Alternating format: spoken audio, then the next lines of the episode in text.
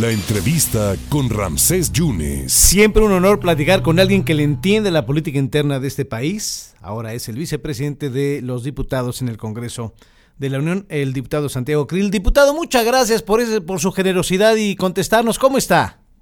Muy bien, Francés. En primer lugar, este, muchas gracias por invitarme a tu programa y con mucho gusto de eh, platicar con tu audiencia allá en Veracruz. Mire, estamos en San Lázaro en este momento. En, el Congreso de la Unión. Sé, sé, que están en sesión, por eso van a ser tres puntos rápidos, eh, diputado. Primero, ayer impugnó, ¿no? Eh, va por México ante la Suprema Corte de Justicia de la, de la Nación este decreto en donde ya se podía difundir la revocación del mandato, pero pues como que a medio partido cambian las reglas del juego, como que eso lo vieron ustedes aberrante.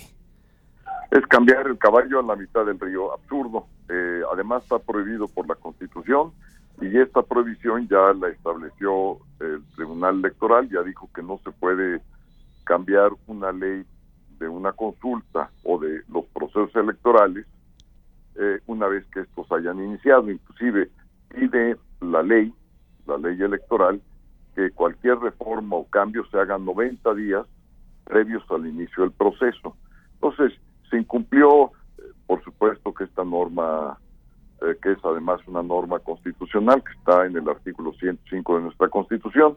Pero no solamente eso, eh, se quiso además violentar otro precepto de la Constitución que es fundamental, que la propaganda eh, gubernamental tiene veda durante los procesos de consulta y tiene veda durante los procesos electorales. y lo que intenta hacer este decretazo, como le llamamos, el decretazo trata de interpretar que no, que, que la veda solamente es para la propaganda que sea pagada con recursos oficiales. Eso no es lo que dice la Constitución. Pero en fin, quisieron engañar, quisieron hacer la trampa y esta trampa pues va a quedar evidenciada ya con la acción de inconstitucionalidad que presentamos ante la Suprema Corte de Justicia el día de ayer, porque pues esto no puede pasar, no se puede engañar. No procede entonces, diputado no va a proceder. Perfecto. Eh, segundo punto, eh, hay una crisis muy fuerte en el mundo, sobre todo la invasión de los rusos hacia los ucranianos y los diputados, los diputados tienen una comisión de la amistad. Obviamente el PAN no, el PAN no, no lo vio así. ¿Cómo ve esta posición de, de llevar al embajador ruso al Congreso de la Unión? Mal, inoportuna, este, eh, por todos los motivos. No podemos nosotros estar avalando al representante del gobierno ruso este esto es absurdo. Este yo creo que México tiene que tener una clara definición y esa clara definición además ya está dado en Naciones Unidas en donde no podemos nosotros eh, tomar un camino distinto. Bueno aquí en el Congreso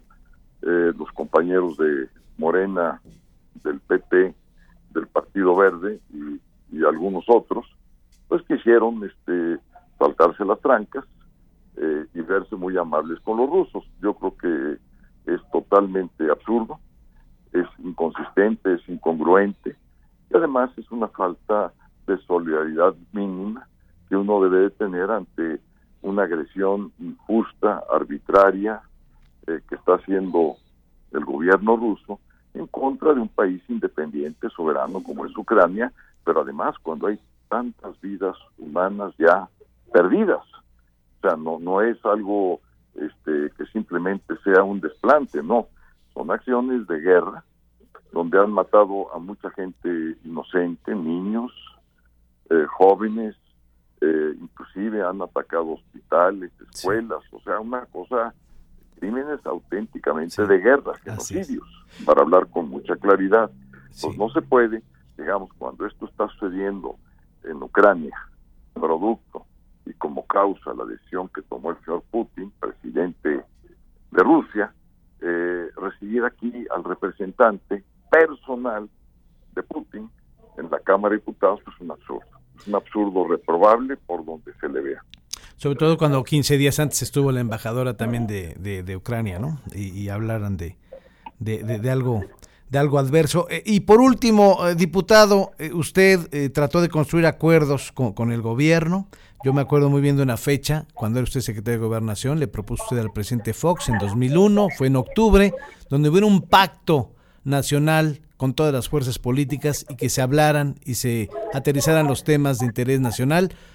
aquí ya de plano usted dice, no vamos a, aceptar ya el, diálogo con el gobierno. Vamos allá a dejar de insistir, este, porque pues a fuerzas, eh, mi estimado Rancés, ni los zapatos este, a fuerzas nada, ¿no? Entonces, no quieren dialogar, quieren eh, seguir teniendo este rostro autoritario, quieren negar la democracia que existe en el país, la pluralidad, quieren negar a la otra parte de México que no piensa como ellos, eh, pues allá, ahora sí que allá ellos y su suerte, porque con nosotros no van a contar, eh, ni para las reformas que quiera hacer el presidente, ni tampoco para avalar ninguna de las acciones que le han venido dañando mucho al país es absurdo, eh, es totalmente inconsistente eh, no dialogar en una democracia.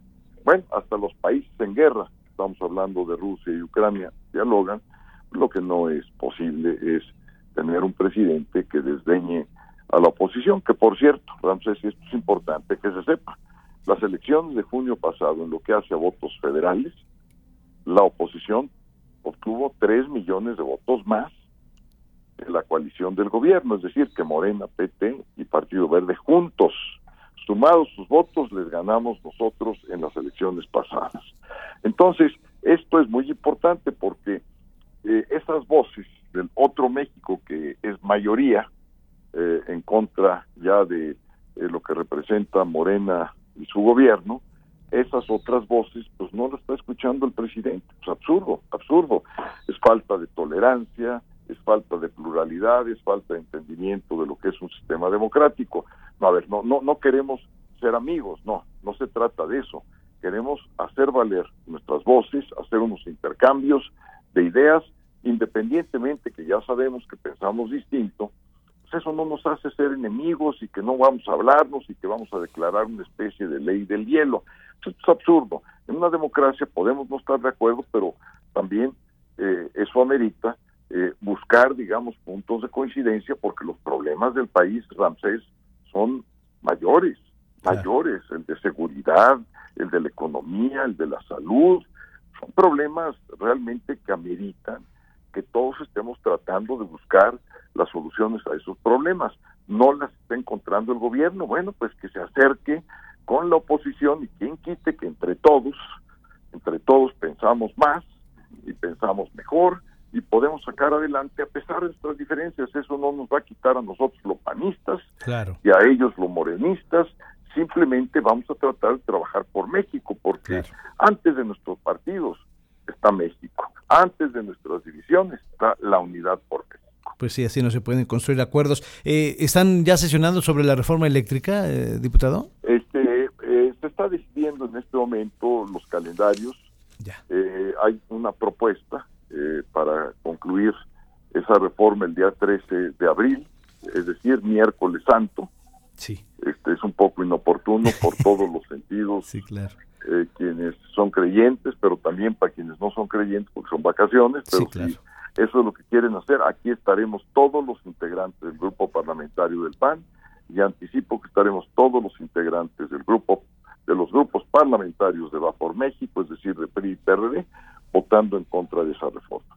Diputado, gracias por su generosidad, como siempre. Gracias. Al contrario, muchas gracias a usted. Hasta luego. Muchas gracias al diputado, al diputado y vicepresidente de la Cámara de los Diputados en el Congreso de San Lázaro, en el Congreso de la Unión, Santiago Krill. Pues ya, no va a haber diálogo. El PAN rompe el diálogo con el gobierno federal. Dice irracional, ilógico y absurdo el no querer construir acuerdos. No, no es que seamos amigos, sino que tendremos teníamos que pues, comunicarnos para construir acuerdos. Es lo que dice el diputado para esos micrófonos, el vicepresidente de la Cámara, Santiago Krill Miranda.